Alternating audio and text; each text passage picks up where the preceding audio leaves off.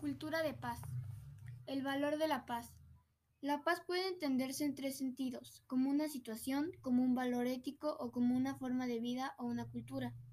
Como situación es un estado de equilibrio o estabilidad que no existe la violencia, y en cambio hay armonía. Por lo anterior, la paz se convierte también en un valor ético, una cualidad deseable de las relaciones humanas, tanto en nuestros ámbitos de convivencia inmediatos como entre los países, y como tal valor es también un criterio de guía que guía a nuestras naciones.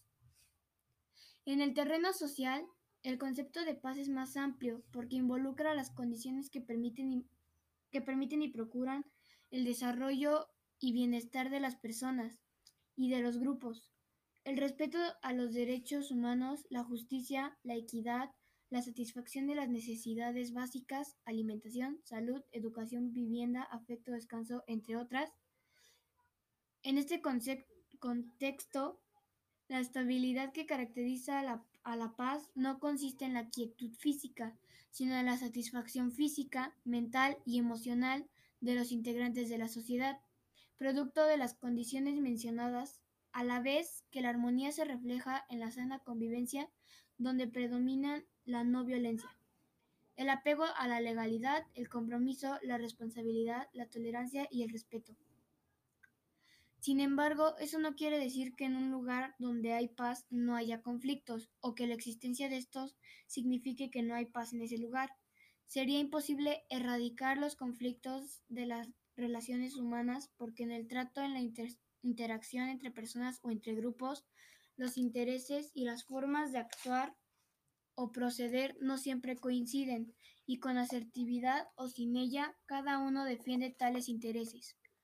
Pero estos conflictos, sin importar su dificultad y repercusión, pueden resolverse siempre de manera no violenta, mediante el diálogo, la negociación y los acuerdos, sin que la estabilidad del ámbito en que se presentan llegue a verse afectada, Así, un conflicto no es sinónimo de violencia, como la paz no es únicamente la ausencia de guerra.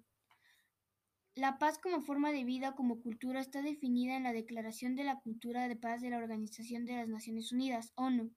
El artículo 1 de este documento plantea que, la plantea que la cultura de paz es un conjunto de valores, actitudes, tradiciones, comportamientos y estilos de vida basados en a el respeto por la vida, el fin de la violencia, la promoción y práctica de la no violencia a través de la educación, el diálogo y la cooperación. B. El respeto total a los principios de soberanía, integridad territorial e independencia política de los estados y la no intervención en asuntos de jurisdicción interna de cualquier estado. C. El respeto total y la promoción de los derechos humanos y las libertades fundamentales. D el compromiso de la solución pacífica de los conflictos. E. El esfuerzo por atender las necesidades de desarrollo y ambientales para las generaciones actuales y futuras. F. El respeto y la promoción del derecho al, al desarrollo. G. El respeto y la promoción a la igualdad de derechos y oportunidades para mujeres y hombres. H.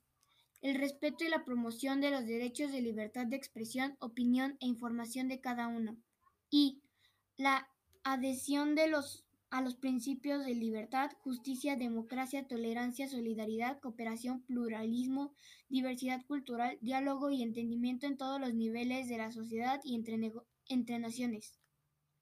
Podemos observar que la cultura de paz, en los términos de esta declaración, considera una serie de principios que plantean la construcción de una forma de pensar, vivir y actuar que ingresa aspectos diversos, ya que conocemos y que has venido estudiando en esta asignatura porque se vinculan con temas como los derechos humanos, las leyes, los valores, el desarrollo sustentable, las condiciones que limitan la libertad, solo que estos participan aquí como principios éticos, es decir, como criterios que guían las acciones, dirigidos al fomento de la paz como eje rector de las relaciones humanas.